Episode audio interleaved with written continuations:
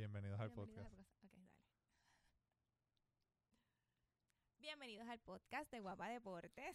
no sea tan mala que si me da risa. Que si me da risa después no lo puedo.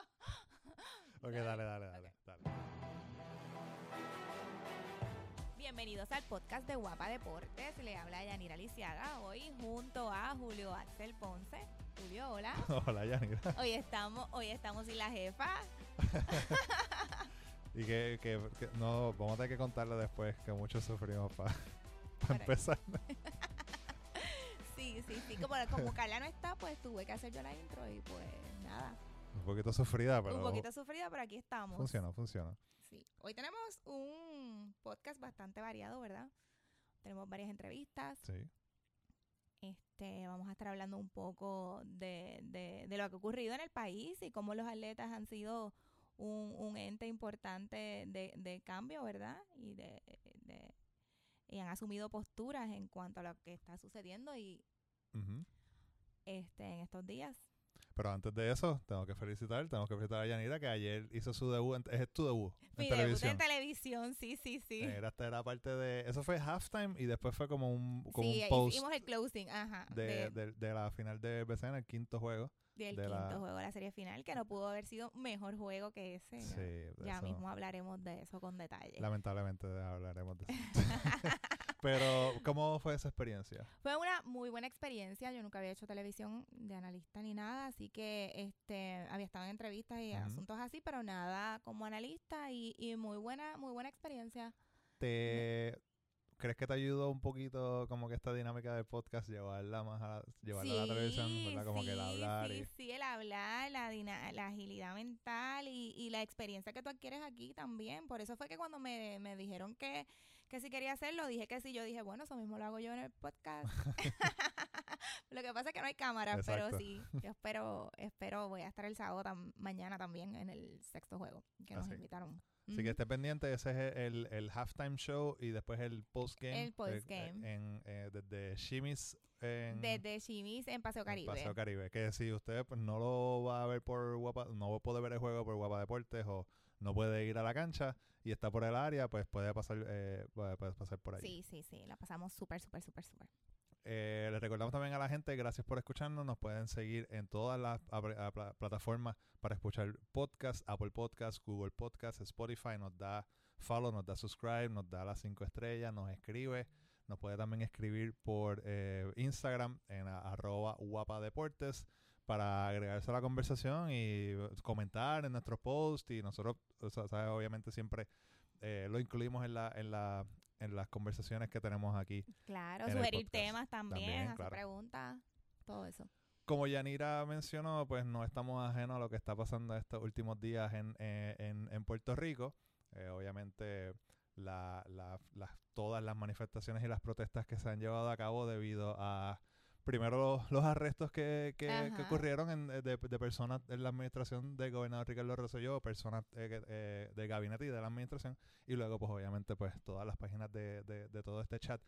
Y pues obviamente fue, fue algo que movió a la gente, movió a los ciudadanos y pues los atletas pues no... y particularmente no, a los atletas, exactamente, que usualmente no, no asumen posturas públicas, ¿verdad? Claro. Sobre, sobre política pública o sobre gobierno o política partidista, ¿verdad? El deporte ellos este, entienden que une al país, así que no habían hasta este entonces...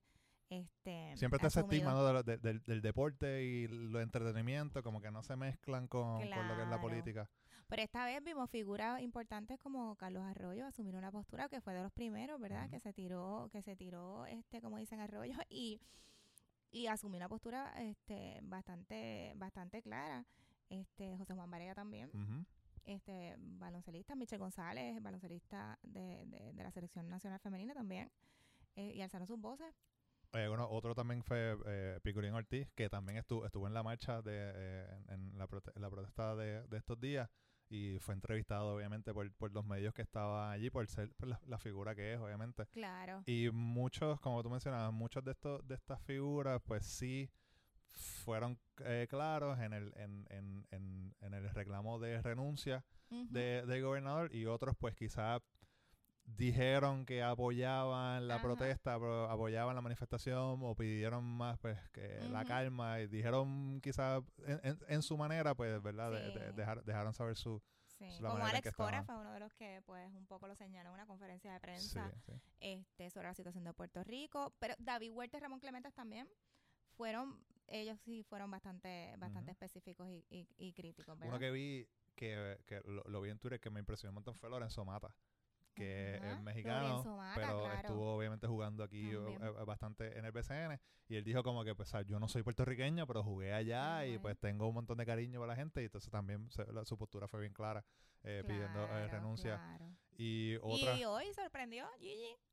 Gigi también Fernández. Gigi Fernández se convirtió en boricua Se- ese, es el chiste ¿no? Ay, Dios mío, sí, sí, sí. Las redes la exoneraron. Hoy estaba todo el mundo que la amaba. hoy hoy la hoy, hoy la exacto hoy es viernes hoy viernes que estamos grabando eh, Asumió, 19 de, 19 de julio pues sí as- asumió su postura Asumió postura y de qué manera. estaba en un juego de exhibición y en la gorra blanca pues escribió escribió Ricky renuncia y pues en Twitter en el vacilón que se tiene no porque ella se ha con convertido ella. en un meme prácticamente Sí, de verdad. diciendo de que pues, de, de si fue la primera boricua que hizo esto o lo otro y pues entonces pues e- esa, esa todo el tiempo. Hay veces que es como que, mira, let it go. Ya, o sea. pero, pero, pero no, ella sigue insistiendo. Pero hoy le fue, en términos de la opinión pública, bastante, bastante bien. Porque los tuiteros hicieron entonces lo, este, las paces con ella. Sí. Eh, otros también fueron Vilmari Mojica, también se, se, eh, se unió a, la, a, a los reclamos. Ay, Jaime Espinal estuvo allí en la marcha. Yo, yo lo vi en la, en Espinal. la televisión. Tommy Ramos, o sea, bueno, Ramos. muchas, ba- bastantes, bastantes este, figuras Yadier Molina. ya de Molina que, que es que se unen, ¿verdad? al reclamo de una gran mayor- eh, parte de, de- de- del pueblo. Y vamos a ver, obviamente, qué es lo que qué pasa en estos días, porque por lo que podemos ver hoy viernes es que estas manifestaciones todavía hay bastantes planificadas alrededor del, fi- del claro. fin de semana y la próxima semana. Y pues hay que ver cómo se... Quizás alguno que todavía no ha dicho mucho Claro. o no ha estado bastante claro en O lo ha que sido muy pide, o sea, tímido, muy en, tímido en, sus al palabras pues este después de ver todas las manifestaciones y todo el movimiento de, de, de, de, la- de las personas Sí. pues quizá, Sí. quizá cambien verdad de, de la, la manera en que quieren llevar su mensaje Claro, es que al- Carlos Arroyo y José Juan Barea como que romper el hielo, yo creo que los demás entonces sí, sí. siguieron porque José Juan también fue bastante directo y usualmente José Juan es, es- es muy este muy deportista, ¿verdad? Muy neutral, no, Claro. no asume una postura así, así que fue sorprendente y de ahí siguieron los demás, ¿verdad? Así que vamos a ver vamos a ver qué, qué es lo que eh, sigue ocurriendo pero hay que hablar de deportes porque los deportes no Ah, están no están parando o sea claro, ni en claro. Puerto Rico aunque a- aún en la situación que se vive ni en Puerto todavía la final del BCN está eh, eh, eh, eh, eh, en todo su apogeo en esos últimos ¿verdad? Bueno yo espero que queden dos juegos más los, los- los fanáticos de Aguada mañana en el Pachín. los fanáticos de Aguada pues esperan que sea uno solamente, que se acabe, Sí. que se acabe el sábado. Y obviamente pues lo que está pasando en la MLB, lo que está pasando, lo que puede pasar en la NBA, pero también tenemos movimiento en las selecciones eh, eh, nacionales de Ah, baloncesto. Sí, claro. el- ah, el- en- tenemos competencia de U17, el equipo nacional juvenil, U17, y tenemos la selección femenina ah, adulta que próximamente sale para, para Lima, para los Panamericanos. Y de eso vamos a estar Y hablando de eso vamos a ahora, estar hablando ahora mismo ahora con mismo Michelle. con Michelle González. Nos encontramos con Michelle González, miembro de la selección nacional adulta eh, femenina y también miembro del equipo nacional 3x3 de Puerto Rico. Saludos, Michelle. Yanira Alicia te habla. placer estar con ustedes. Julio Axel Ponce también eh, nos acompaña hoy en el podcast. Hola Michelle. Saludos, saludos. Qué bueno estar con ustedes otra vez. Gracias, Michelle. Tienes, tienes varias competencias este año, ¿verdad? Con la selección nacional. Cuéntanos un poco de la primera que vas a tener en los Panamericanos, ¿verdad? Que se van pronto. Sí, esas competencias este, nos vamos hasta el momento nos vamos el primero de agosto. Eh, partimos para Perú, empezamos el torneo, si no me equivoco, es del 6 al 11 de agosto. Estamos en participación esa última semana de los Juegos Panamericanos en Perú. Eh, estamos súper emocionadas, ¿no? Esos juegos son súper importantes porque eh, la competencia pues es un nivel privilegiado. Estamos compitiendo con Estados Unidos, Canadá, Brasil, Argentina y Paraguay, que ha tenido unos años de un, de un equipo de mucha calidad. Eh, así que nos estamos enfrentando a los mejores equipos de toda América. Eh, es un reto grande para nosotras, pero yo entiendo que nos hemos estado preparando bastante bien para, para estar entre los mejores lugares y obviamente pues para dar siempre lo mejor. Luego de eso vamos a partir a unos fogueos en China en preparación para el AmeriCup, que ese es otro de los torneos que pues que mencionaste que tenías, teníamos varios torneos, el próximo es en AmeriCup, que es aquí en, en, en San Juan, en San Juan, Puerto Rico, sí, sí, sí, sí, un torneo importantísimo. Y para finalizar, creo que a final de año también tienes otro torneo. Entiendo que eh, la, las fechas de FIBA para femenino, entiendo que los van a, van a ser parecidos a las ventanas de masculino o están intentando hacer esa transición. Así que en noviembre comenzaría otro torneo más clasificatorio a las Olimpiadas. Wow, wow, que eso sería innovador, ¿verdad? Porque hasta ahora siempre ha habido preolímpicos para femenino, que si son en forma, este formato ventana, este, eh, mucho más interesante, ¿verdad? Porque le permite venir a, a ustedes a jugar en casa. Y más gente. Y más gente, claro. claro, claro. No sé, no sé si lo van a hacer, este, todavía realmente no está muy claro en cuál es el sistema que ellos van a utilizar, si lo van a hacer exactamente en el mismo formato que los balones o van a hacer unos mini torneos eh, tal vez de a lo mejor tres, cuatro juegos nada más, donde hay menos equipos, no es, un preolímpico de a lo mejor 10, 12 equipos, sino que van a ser menos equipos con menos juegos y a lo mejor jugando más veces eh, al año y no solo un torneo de una semana. ¿Verdad? Eso es lo que entiendo yo que van a hacer para, para llegar a la transición de las ventanas. Qué interesante. Y, y Michelle, y para los panamericanos, ¿cómo, ¿cómo ves el equipo y cómo lo comparas con el equipo que, que fue para el Mundial?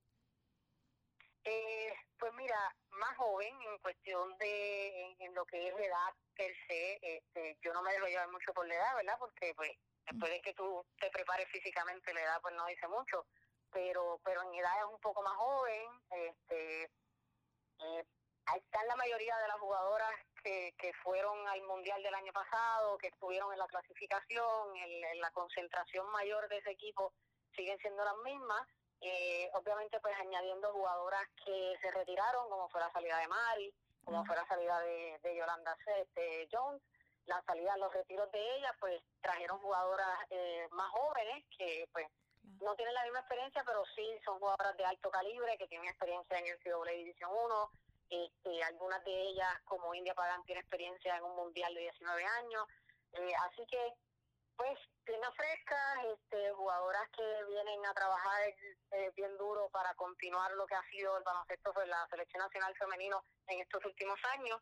Eh, así que encuentra el equipo mucho más rápido, eh, tal vez porque ya nos estamos acostumbrando al sistema que queremos jugar en baloncesto femenino, que es un juego abriendo la cancha, moviendo mucho más la bola, utilizando lo que Puerto Rico tiene que es un poco la velocidad.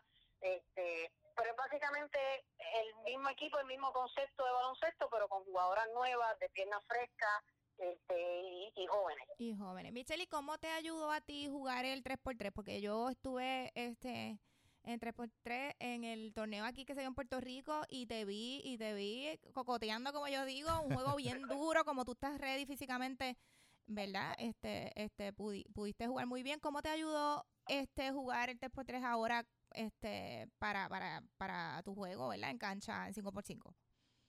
Pues mira, pierdes un poco el miedo a muchas cosas. Pierdes el miedo porque en el 3x3 es un, es un estilo de juego que permite mucho más contacto.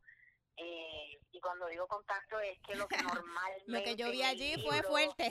un cantazo de verdad. O sea, este, lo que en el libro de un juego 5x5 es FAO, allá simplemente te dicen sigue jugando. Y tú miras al árbitro y ellos te dicen sigue jugando porque no, no voy a pitar, a menos que sea un outside, a menos que sea este, inclusive hasta el mismo running, el correr con el balón, este, no son tan específicos en lo que es regla técnica del juego de baloncesto como tal, de lo que estamos acostumbrados a conocer del 5x5, un juego bien agresivo, este, así que no le pierden miedo a muchas cosas, le pierden miedo al contacto, le pierden miedo a la altura, a, la este, a, esa diferencia de que Puerto Rico siempre es chiquito y juega con equipos grandes y, ese, y esa es la razón por la que por la que el equipo pierde, realmente no, o sea, eh, en el 3x3 pues, pues aprendes a que lo que realmente va a determinar el final del juego es la inteligencia y las tácticas que tú puedas utilizar dentro del juego. La altura, a lo mejor uno o dos rebotes que te puedan coger, no, porque pues no hiciste un boxado o se te pasó algo, pero realmente el juego tiene muchísimas más otras áreas que la altura no tiene que entrar ni en discusión. Wow, wow, wow, qué interesante, qué interesante. el sorteo de los clasificatorios de, de la FIBA América 2021 va a ser este martes 22 de julio, eh, va a ser en Roberto Clemente. Y tengo entendido que esto va a ser transmitido también eh, por, por Guapa Deportes. Todavía, o sea, la hora está por, por confirmar. Pero así que hay que estar pendiente a ese, a ese, a ese sorteo, a ver, a ver con quién bailamos. Con quién bailamos, sí.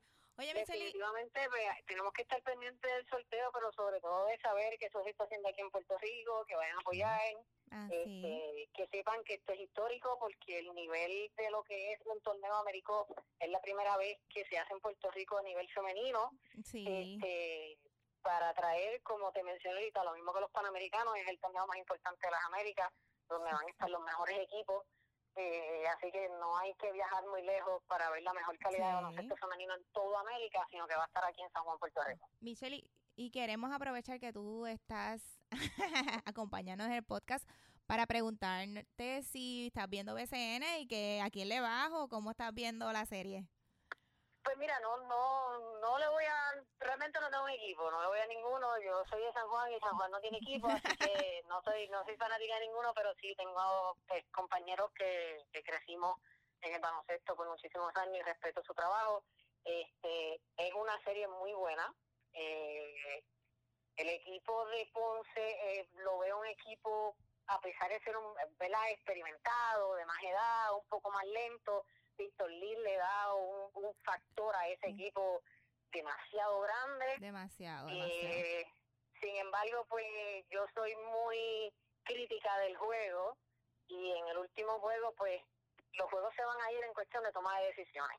Entonces, los jugadores, ¿verdad?, que nos estén escuchando y los padres que nos estén escuchando tienen que entender que el juego de baloncesto no es solamente coger la bola y tirarla. Hay que saber cuándo la vas a tirar, por qué la vas a tirar, tienes que saber buscar en qué momento del juego te encuentras para que cuando estás ganando por 10, quedando 3, 4 minutos, no termines perdiendo el juego por malas decisiones de, ah, yo quiero meter 40 puntos y pues por querer meter 40 puntos terminas perdiendo el juego. Así que eso es importante. Este, el equipo de Aguada, el equipo de Aguada es un poco más joven, este tiene muchísima versatilidad porque tiene 12 jugadores de alto calibre, ahí no hay nadie que pueda decir es un jugador de banco porque ahí todos los jugadores pueden ser este, de los primeros cinco. Eh, importante siempre, ¿verdad?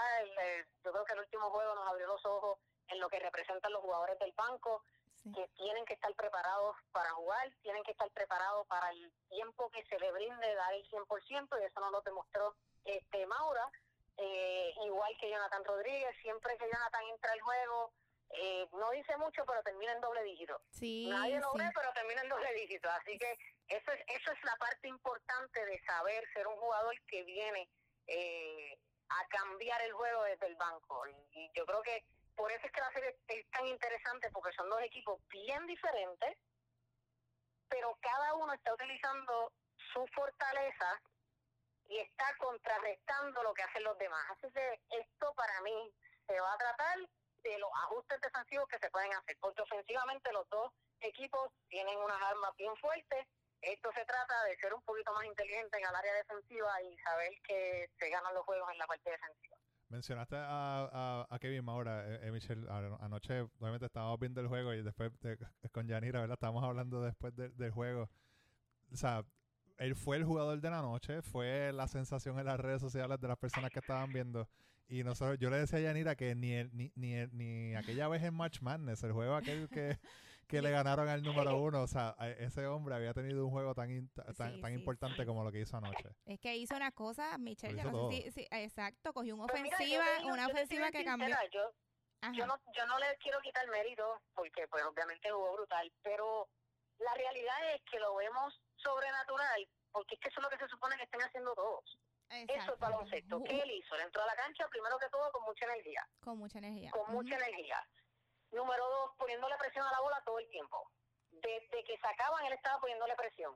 Obligando, ¿qué sucede? Ya estás en el último cuadro, las piernas están cansadas, tu oponente lleva muchísimos minutos en juego, tú empiezas a ponerle presión.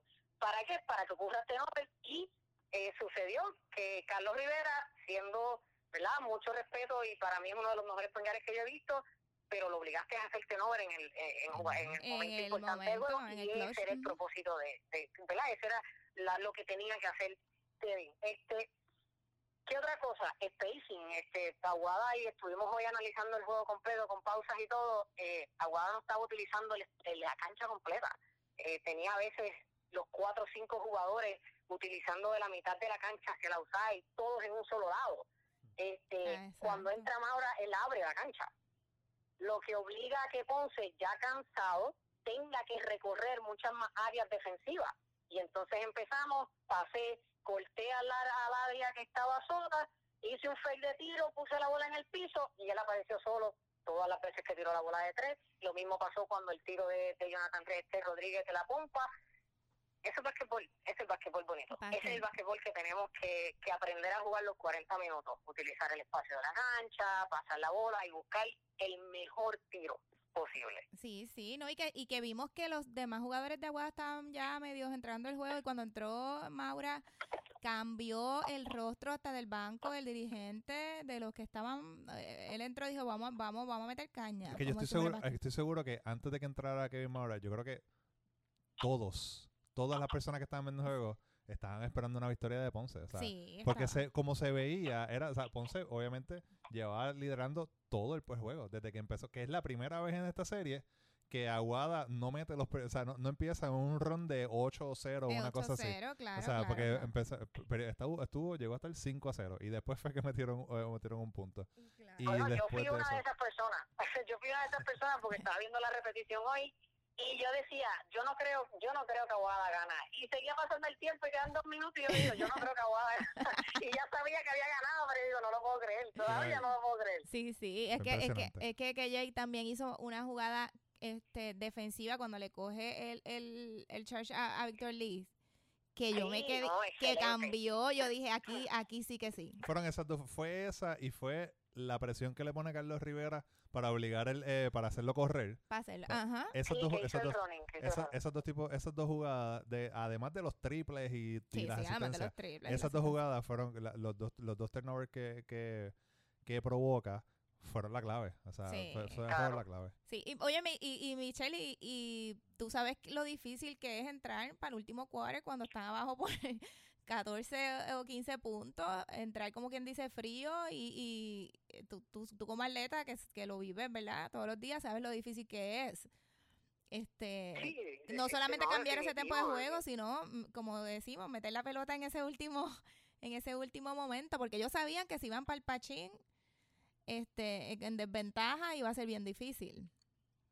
Claro, no, es lo que, o sea, como, como mencioné ahorita, es, es, es bien complicado estar a lo mejor 30, 35 minutos sentado en el banco frío, eh, porque mientras el juego está corriendo, tú estás sentado, no puedes estar corriendo con ellos, eh, y entra frío es una ventaja porque las piernas están frescas, pero es una desventaja porque a lo mejor tu cuerpo no está tan caliente como eh, como el resto de los jugadores que ya llevan un poco más de tiempo jugando. Así que hacer eso, pues definitivamente es, es un arte. Sí, Sí, puede, sí, puede, de puede venir un poquito con, con un segundo de delay, ¿no? De cuestión de, obviamente, el, el resto está en la cancha y está más activo. Y tú llevas ya casi 35 minutos ahí sentado, está difícil. Está No difícil. es como en el Claro, fútbol, que uno, claro. puede, que uno puede salir y calentar un poquito en la banda o algo así. O en el boli que te mantienes parada. Ajá. Ahí es diferente. Exacto, exacto. Bueno, gracias Michelle por, por este, estar con nosotros en el podcast. Este, te deseamos mucha suerte en los Panamericanos y en todas las competencias que tenga la selección nacional adulta. Gracias, gracias, gracias por la oportunidad. Siempre a la orden. Este, y es un honor siempre compartir con ustedes.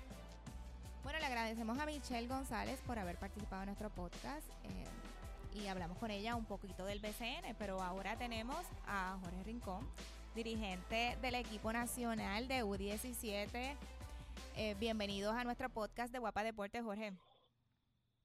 Saludos, eh, gracias por tenerme aquí y saludos a, a los seguidores. Jorge, como estábamos hablando ahorita con Michelle y estábamos aquí analizando la final del BCN, queremos preguntarte si has podido ver la final y qué impresión tienes o a qué equipo vas. Eh, yo soy vaquero de nacimiento, así que no voy a ninguno. este, los admiro a ambos, son, son dos equipos sólidos, este, durante toda la temporada fueron equipos sólidos, bien dirigidos. eh, con combinaciones de, de, buenos refuerzos, eh, buenos veteranos, eh, con mucha profundidad del equipo. Este, son dos de las canchas locales más, más fuertes para tu ganar como visitante, así ha sido hasta ahora. Este, incluyendo el juego ayer que fue un juego este, histórico, ¿verdad? Un juegazo, un juegazo, dilo. el, el, yo estaba hablando acá, estamos en el albergue, estaba hablando de- del caso de Kevin Moura. Eh, Kevin Moura, ayer, eh, ayer eso fue el Me- juego que todo niño en su patio juega a tener. Este, Medía siete que pies ayer. perfecto. No, este, ese es el juego que tú estás jugando contra imaginariamente y todas las que tiran las metes, todas Sí. las cortas, todas extractos, todas jugadas espectaculares que, que te pueden pasar, las hizo ese muchacho en, en, en seis minutos. En siete este, minutos que jugó. Eh, exacto. En el canasto del patio, en el canasto del patio. en el canasto del No, patio no, donde tú la, la, la La tienes. desde media cancha y las metes. Sí, yo, yo, el juego se encontraba a 79-61 y vino el cambio y yo estuve a punto de pagar el juego. Ya, este juego se acabó. Y todos meten un triple, otro triple y, y te quedas pegado ahí. Y wow, eso fue, fue, fue mágico y es bueno para, para, para el baloncesto de Puerto Rico. Este, que esto ocurre, que una serie así este, tan fogosa se, se, se vea. Sí. La verdad que ha sido bien bueno. Y para, la- y para los jugadores que vienen y jugadoras que vienen subiendo, que dicen, mira, faltan dos minutos, estamos abajo por tantos puntos, pues déjame quito. Porque tú te fijaste que cuando él entró, el rostro de los jugadores de Aguada era bien alicaído y una vez él entra con toda esa energía. estaba- el banco, se- eh, no, no, de que los estaban regulando, que estaban jugando, se veían este caídos, este, pero al mismo tiempo, para que empezó el rally y empezó a jugar, eh, se, se, se cambió, cambió el juego, pues lo, lo que estaba en el banco, pues se va a apoyar la- al, al grupo que estaba en cancha, ¿verdad? Este, es un equipo, el, por otro lado, el, el, el coach está, hermano, o sea, cuando traen a juego, eh, los dejan ahí, si eres bueno, o sea, les, da confianza de, de, de cerrar el juego, ya que los, los pusieron ahí, este, no, la verdad que fue un juego bien, bien, bien interesante. Bien interesante, Este, ¿verdad? Yo llevo viendo... lado, Ajá. este, to- todo el mundo dice, Ponce, van a Ponce, como dice gente, este, no va a poder votar ese gol, que ahí tienen tipos veteranos. Carlos Rivera tiene ocho campeonatos de casualidad en el DCN, este, Vasallo, esos tipos, Sí. esos tipos que pueden votar el golpe. Esta, esta serie no, no se ha acabado. No, no se acabó. Mañana hay un juego interesantísimo en el Pachín, el juego Correcto. sexto de esta, de esta serie. Va a estar se, transmitiendo por, por Guapa Deporte. Jorge, y cuéntanos entonces sobre la competencia que tiene eh, tu equipo eh, de U17 en este verano. Eh, pues como sabemos, eh, cada año comienza ciclo de diferentes edades. Eh, comienza U15, que fue el año pasado, este año le toca el U17. Eh, es el primero de, tres torneos, que es el máximo, eh, este es el Centro Vázquez, donde pues, Centroamérica juega, clasifican tres equipos, las medallas, a lo que se llama el Sudamérica, que es el año que viene, que es U18. Ahí se une el, eh, se América del Norte y América del Sur. Eh, y después de eso sería un tercer año, que es el ciclo para el U19, que será el Mundial. De allá clasifican cuatro. Así que este es el primer paso para estos jóvenes. Eh, bueno, demostrar lo que, lo que pueden hacer este, en, en lo que es una competencia internacional, en su país, en el Clemente, en un escenario pues, grande, donde pues, quizás estos chamacos puedan tener alguna presión, eh, pero estamos trabajando con eso. Estamos, llevamos como 20, 26, 27 prácticas. Llevamos ya una semana en albergue, eh, a doble práctica, eh, un grupito bien, bien interesante, este, muchos chamacos en el, en el mismo nivel, este, pero haciendo lo difícil, como se, como se supone, eh, para hacer ese corte final, tienen buena estatura, eh, lanzan, eh, agresividad, defienden duro, es un grupo bastante interesante. ¿Cuándo comienza el torneo? El torneo comienza el 24 de julio, eh, Clemente, y se extiende por cinco días hasta el 28 de julio. ¿Y contra quién nos enfrentamos en esa primera fase del torneo? Okay. Hay dos grupos de cuatro en cada lado. El grupo de nosotros es Bahamas, el primer juego, y Las Vírgenes el segundo, el 25, y el 26 es contra El Salvador. Todos a las 8 de la noche. Eh, de ahí, los primeros dos se cruzan, se cruza el, el uno contra el dos de cada grupo, que son unas semifinales. Eh, los ganadores pasarían al último día a jugar la final y clasificarían al, al torneo de Sudamérica. Y entonces los perdedores lo harían por la de bronce para la última clasificación. No. En el, en el otro grupo se encuentra Panamá, México, Dominicana y Jamaica. ¿Cuál, cuál sería entonces nuestro nuestro rival más, más fuerte? Eh, a diferencia de, de, de, un 15, este, un 15 es, es, casi dado por hecho que Dominicana, México y, Puerto Rico clasifican. Eh, es un poquito diferente. Yo, yo estaba en dos torneos de U17 y estos equipos de Islita, este, el mismo Panamá, ya son chamacos más maduros, este, ya ahora con, con las redes, que, que, todo, el mundo sabe de dónde es quién. Eh, por ejemplo, las islas traen, hay muchos muchachos que, que viven en Estados Unidos, eh, que son abuelos de Bahamas, las islas, que, que los traen. Eh, son atléticos, son, son, son grupos difíciles. Pero pues la norma siempre es Puerto Rico, México, Dominicana y Panamá, son los equipos que siempre eh, que han históricamente clasificado, clasificado y la Vírgenes lo hizo en, el último centro básquet que hubo aquí de U17, que dio la sorpresa y llegó a la final. Eh, pero es un, es un torneo diferente al U15. Hay muchos más maduros y, y pues hay extensiones de que vienen muchachos de otros sitios que lo, logran este, integrar a sus selecciones. No, ok, o sea que tenemos una competencia dura. Le, invitamos a todo nuestro público a que se decida en ese torneo en el Clemente este, y apoye a nuestro equipo nacional. ¿Cuáles son las fechas de nuevo? El 24 de julio, 24, 25, 26 jugamos a las 8 de la noche en el, en el Clemente. Eh, depende de la posición que lleguemos, ¿verdad? Esperamos llegar primero, pues jugaríamos entonces el, el 27, lo que es semifinal, el juego para el pase, o el que llegue segundo del otro grupo que es México, Dominicana, Panamá y Jamaica. Eh, y entonces el 28 se jugaría la final. Bueno, pues muchas gracias Jorge por, por estar con nosotros en nuestro podcast. Te deseamos mucha suerte y esperamos estar allí este contigo recibiendo la medalla. Casi no te metimos presión. Gracias. Siempre, la medalla de oro. El objetivo siempre es clasificar y la meta siempre es escuchar a brinqueños. Sí, pues muchas gracias. Gracias a ustedes. Bueno, ya que estamos casi casi terminando, le queremos recordar a las personas que nos escuchan el itinerario de actividades eh, para Guapa Deportes en este fin de semana. Mañana, sábado 20 de julio, pues es el sexto juego, Santero eh, versus Leones, allá en el Pachín. También está el, el halftime show y el, el post en Shimis, que va a estar nuestra Yanira Licega haciendo parte de eso. Allí estaremos. El domingo 21 es la ceremonia de exaltación al Salón de la Fama de nuestro Edgar Martínez. Eso va a ser transmitido a la una y media por Guapa Deportes, el domingo 21. El lunes sería un séptimo juego de la, de la serie de, del BCN de ser necesario. Yo espero que sea necesario como fanático de Ponce. Que probablemente así sea, ¿verdad? Porque esta serie ha sido bien localista. Exacto.